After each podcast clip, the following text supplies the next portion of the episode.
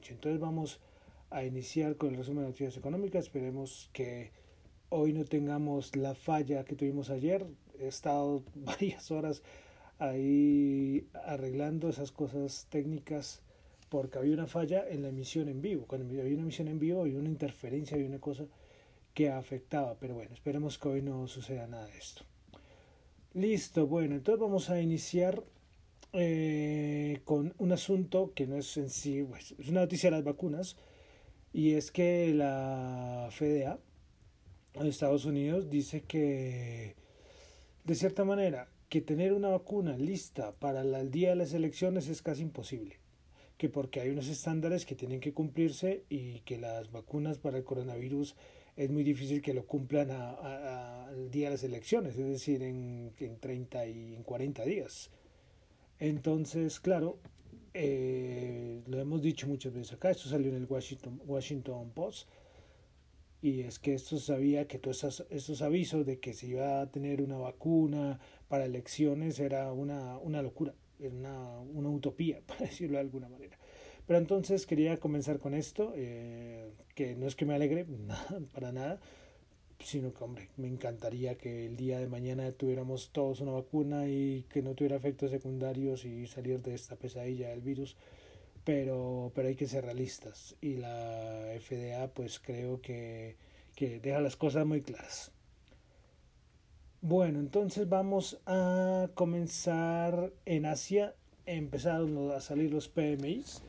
Pues en Australia, PMI de manufactura eh, para el mes de septiembre se esperaba, bueno, no tengo el dato que esperaba, el anterior 53.6 y este salió en 55.5. El de servicios anterior 49.50, pues ambos valores un poco mejor a lo esperado. Bueno, el de manufactura en Australia salió, salió bastante bien. Ah, bueno, y se me, se me pasaba acá. Y es que también salió el de, el de Japón salió y se me olvidó aquí anotarlo, pero se salió hace, hace menos de una hora.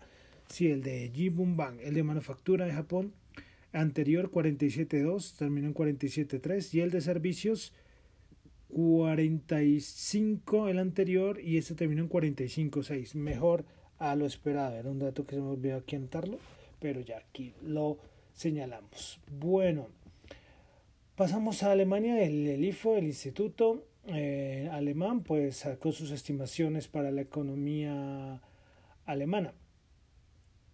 Pues listo, entonces, para el año 2020, anteriormente eh, era 6 menos, la última estimación había sido menos 6,7% y esta la redujo, eh, la mejoró a menos 5.2%. Para el 2021, el anterior estimación había sido 6.4% y esta esta sí le bajó a 5.1%, entonces mejor para este año, pero no tanto para el 2021.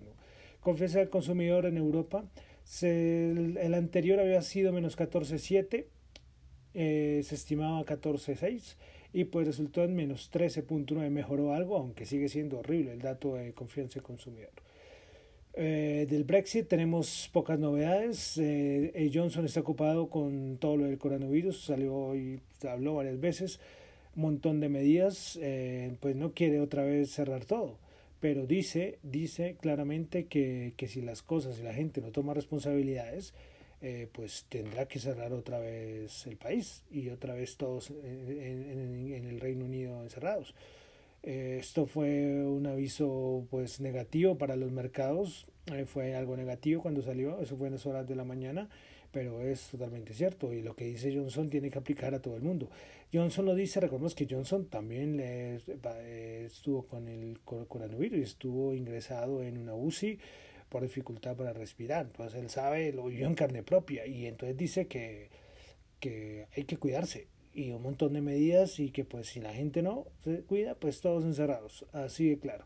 Pues hoy tomó ciertas medidas, son varias, eh, del número de personas que se pueden reunir, el horario de los pubs, que habíamos dicho que los cerraban el día de ayer, bueno, entonces Johnson está muy ocupado. De todas maneras, eh, respecto al Brexit, hoy un reportero de Sky News informó que las negociaciones comerciales entre Estados Unidos y el Reino Unido eh, podrían mejorar un poco o se podrían mejorar y por tanto habría una oportunidad sujeta a la aplicación del acuerdo de la salida del Reino Unido de la, de la Unión Europea. Entonces, bueno, esto es un rumor, esto es un rumor, no es nada concreto, pero, pero estaremos ahí pendientes. Listo, bueno, pasamos a Estados Unidos, tuvimos dato de la Reserva Federal de Richmond, un índice manufacturero de 21 para este mes, el anterior había sido de 18. Tuvimos datos de ventas de viviendas el mes de estos del mes de agosto.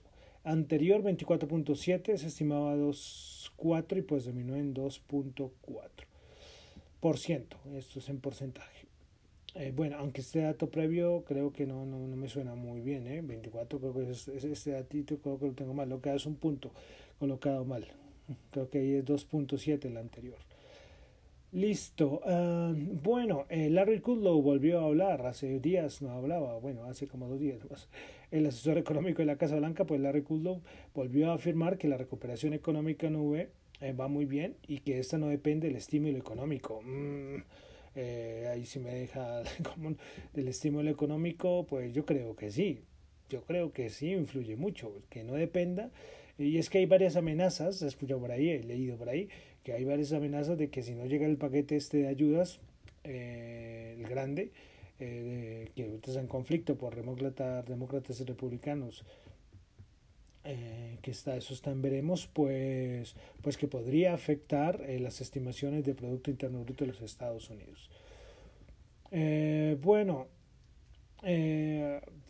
también Larcullo volvió a mencionar, o no volvió a mencionar, mencionó respecto ayer recordamos la lista negra que ayer mencionamos acá pues esa lista negra pues que el artículo la va a analizar detenidamente listo eh, Jerome Powell sigue hablando al comité de servicios financieros de la cámara de representantes con Munishin ambos siguen ahí son tres días si no sé mal pues bueno, ¿qué dijo Powell el día de hoy? Pues que se necesita más soporte fiscal, eh, que la política fiscal y monetaria deben trabajar conjuntamente, la, que la economía debe abrir de manera sostenible, que la Reserva Federal está trabajando para aliviar los efectos de la pandemia, que la economía se ha recuperado de los mínimos de segundo trimestre. Pues lo nombro, pero como podemos decir, comparado con que dijo que ayer, pues no hay, no hay mucho que resaltar, igual que Munshin eh, van diciendo, y pues bueno, esos que tienen que presentarte ante este comité, pero entonces cosas así extraordinarias, pues no creo que, que tengamos de parte de Power, pero sí de todas maneras lo reseñamos. Bueno, hoy en la mañana pues varios presidentes han hablado de la, en la Organización de las Naciones Unidas, en la ONU. Y pues bueno, el, eh, habló el primer presidente Trump y le pidió a la Asamblea General de la ONU que haya consecuencias para China por su mala gestión de la pandemia del COVID-19. Vuelve a repetirlo, esto lo ha repetido ya muchísimas veces. Pero después habló Xi, el presidente de China. Y Xi dice que no tiene ninguna intención de ninguna guerra fría con nadie, que ellos están muy bien, entonces que por ese lado que si Trump quiere buscar conflicto, que no va a encontrar con China, que China lo ha hecho muy bien en conversar el virus, pues allá lo han hecho muy bien y bueno, es, sigue ahí mandándose sus, sus indirectazos, pero Trump no se va a, no se va a callar en esto del, del virus chino, como le dice Donald Trump. Listo, pasamos a elecciones, recordemos, cada vez más cerca, cada vez más cerca las elecciones, otro día menos. Pues algunas encuestas en Michigan, Biden 44, perdón, Biden 49%, Trump 44%, en North Carolina eh, eh, hay, hay, un empate, 47% Biden, 47% Trump. Pues hoy Biden, el, un, asesor, habló, Blinken se llama, pues uh, dijo algunas declaraciones. Eh, dijo, por ejemplo, que respecto a los aranceles de la fase de esta guerra comercial, que Biden lo, él no se dejaría, él no sería mano suave con lo que está pasando con China, sino que aplicaría de forma agresiva las leyes comerciales de Estados Unidos hacia China. Esto dijo, un, no lo dijo Biden directamente, sino lo dijo un asesor de Joe Biden. De todas maneras, también eh, este otro asesor también habló que es muy poco realista desvincularse por completo de China. Eso sí lo dije acá, eso sí me parece una cosa eh, casi imposible a corto plazo, eso es muy difícil, muy difícil. Pero, pero bueno, eso lo dijo, lo ha dicho Trump. Y este asesor no lo dijo, no lo dice Biden, pero si lo dice un asesor de Biden, pues podemos tomar lo que Biden pues está a favor de eso, ¿no? Porque es un asesor de Biden. Entonces, bueno, quedamos con esto, que a ver si Biden habla un poco más, porque nosotros hablamos de Trump un montón, pero Biden, eh, a ver si hay cosas para, para poder nombrarlo. Aquí porque encontré esto del asesor, de resto Biden, poca cosa. Bueno, eh, para elecciones también ya la Comisión de Debates Presidenciales ha publicado los temas para el primer debate el 29 de septiembre. Recordemos que yo cometí un error hace unas semanas que no sé dónde leí que pensé que era, eh, venía ya el primer debate, pero es el 29 de septiembre. Es decir, el, el lunes, este lunes y es.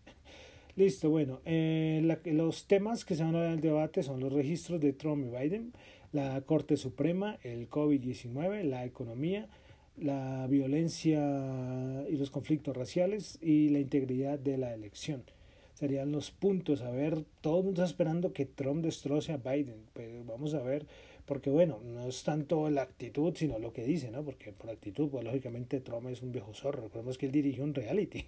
Para los que no saben, él dirigió un reality. Yo no me lo vi, pero sí, todo el mundo, You Fire, que cada rato eh, despedía a la gente, sí. Eh, pero pero sí Trump es un, es un tipo de espectáculo entonces él sabe manejar él por eso decía que quería un debate ya pronto, pronto, pronto. Eh, y bueno, y Biden, mientras Biden es todo lo contrario, lo que acaba de decir es que Biden tenemos poca cosa, o sea, de verdad que de Biden no tenemos mucha información para uno recalcar.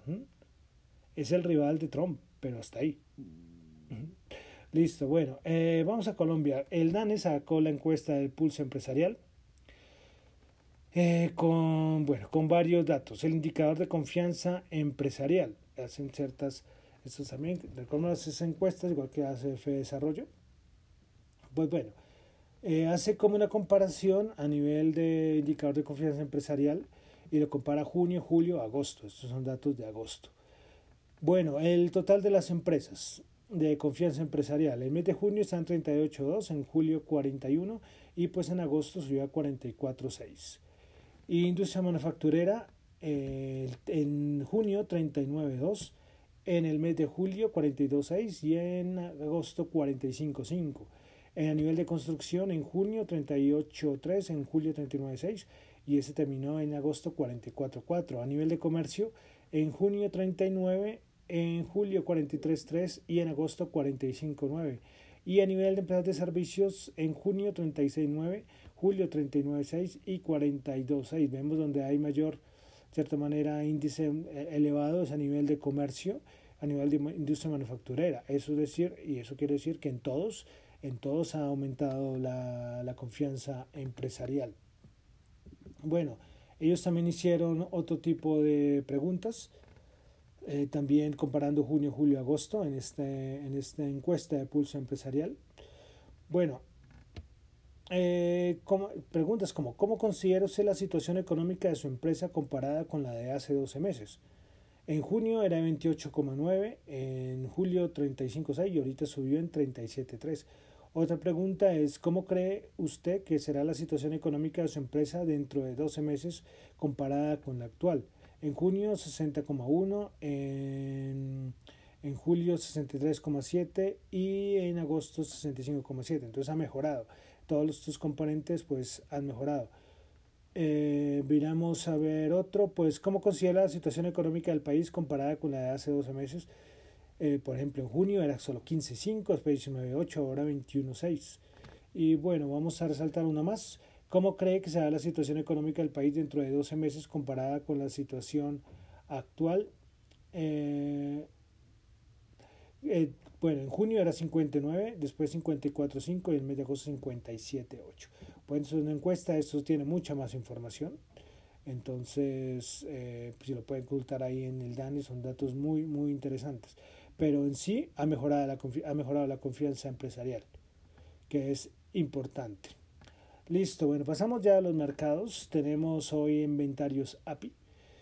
Eh, crudo, eh, petróleo, mm, se esperaba una caída de menos 4 millones de barriles y este resultó un aumento de 691 mil. A nivel de gasolina se esperaba una caída de menos 1.1 millones y cayó en menos 7.7 millones de barriles. Esto es una altísimo, esto es la peor, la mejor, no, la mayor caída desde septiembre del 2017. Un dato bastante importante. Bueno, Nike hoy reportó estados financieros. Eh, Nike reportó ingresos de 10,59 billones, se esperaba 9,11.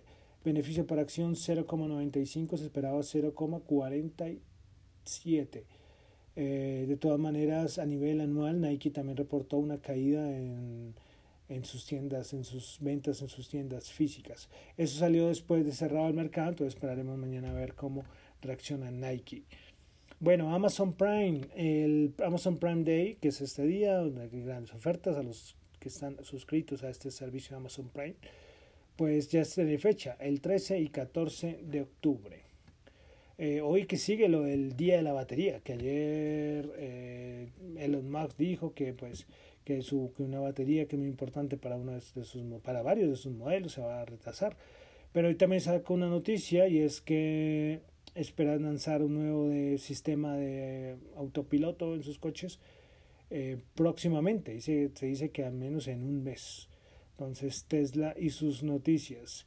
Bueno, una cosita antes de entrar ya a los mercados. La otra semana el Tribunal de Cundinamarca decidirá si levanta medida que frenó el desembolso del crédito del gobierno a Bianca. Recordemos todo esto, todo esto a Bianca que ha sido, uff, vaya el de Avianca.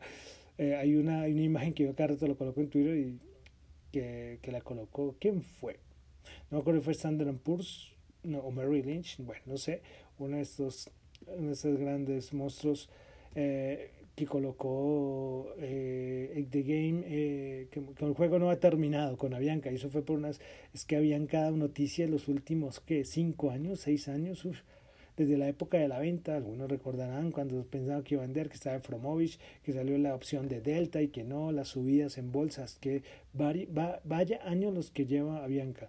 Y este año, que de cierta manera, pues entre comillas, iba en un proceso de reconstrucción y y que las cosas iban bien, aparece el virus. Entonces, todo iba para atrás. Ahorita salió, eh, y yo no lo dije, y es que se habló de unas bonificaciones, y eso salió el fin de semana, creo que fue, eh, salió lo de unas bonificaciones a los a los directivos. Entonces uno decía, hombre, ¿cómo así que esto están pidiendo préstamos y, y los directivos eh, recibiendo millonadas en bonificaciones? Después salió Bianca a decir que esto eran pagos que estaban pendientes del año del año 2019. Bueno, eh, ahí, ahí, lo dejo. Es que la Bianca, uf, de verdad que Bianca ha sido todo un novelón, la Bianca.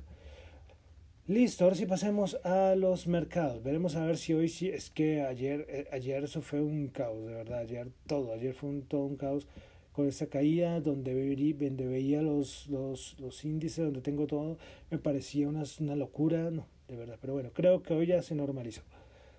Listo, entonces pasamos al Nasdaq 100. Subió 206 puntos, 1,8%, 11.186. Principal ganadora, Lululemon Atlática 6.1, Amazon 5.6% y Zoom Video 5.1%. Principales perdedoras, Tesla menos 5.6, Kraft menos 1.4 y Gillette menos 1.2. Vamos ahora al SP500 principales ganadoras del día. Bueno, principales ganadoras, no. Primero señalamos que subió 34 puntos, subió el 1%, 3.315 puntos. Ahora sí, principales ganadoras Twitter 7%, Amazon 5.6% y Ralph Lauren 5.4%. Principales perdedoras Citizen, Citizen Financial menos 5.1%, Sions Bank Corporation menos 3.9% y a Anthem menos 3.9%. Pasamos ahora al Dow Jones, que subió 140 puntos, 0.5%, 27.288. Eh, principales ganadoras del Dow Jones tuvimos a Nike 3%, Microsoft 2.4% y Visa 1.5%. Principales perdedoras Exxon menos 2.4%, United Health menos 1.6% y Goldman Sachs menos 1.2%. Eh, estoy tratando de buscar a ver cómo la forma para señalar la Europa. Es que la Europa en las bodas europeas también es importante. Yo hoy el, el resumen de media sesión pero para los cierres es, es importante. Vamos, voy a, mirar a ver si, porque es que señalar es importante, importante, porque, hombre, digo la Bolsa de Valores de Colombia, que lógicamente es importante, Estados Unidos los tres índices, pero hay unos cinco mercados que en Europa son bastante interesantes y no sucede lo mismo, no se mueve casi siempre lo mismo que, que, Estados Unidos. Pero bueno, voy a, voy a tratar, el problema es para que no quede con mucha información muy, muy saturado el programa. Bueno, entonces ahora sí pasamos a la Bolsa de Colombia, el índice Colca bajó 9 puntos, menos 0,8%, 1187. Principales ganadoras, preferencial de vivienda 2.1%, éxito 1.8% y Nutresa 0.8%. Principales perdedoras, el BBVA, la ordinaria bajó menos 4.7, Grupo Sura bajó menos 3.4 y Celsia bajó menos 3.4%. Listo, ahora pasamos ya al petróleo. El petróleo, el petróleo, bueno, la referencia WTI bajó 0.1, el Brent 41.7 bajó, bajó también 0.1. El oro 1904 bajó 13 dólares y Bitcoin 10.527 subió 20 dólares. Y para finalizar, tasa representativa del mercado 3.815, volvimos a dólar por encima de 3.800, subió 25 eh, pesos. Bueno, entonces con esto ya terminamos por la noche de hoy, el resumen de las noticias económicas del día. Eh, mi nombre es John Torres, recuerden que esto no es ninguna recomendación de inversión, estos son solamente análisis y opiniones personales. Me encuentran en Twitter en la cuenta arroba John Chu y en la cuenta arroba Dato Economía. Muchísimas gracias.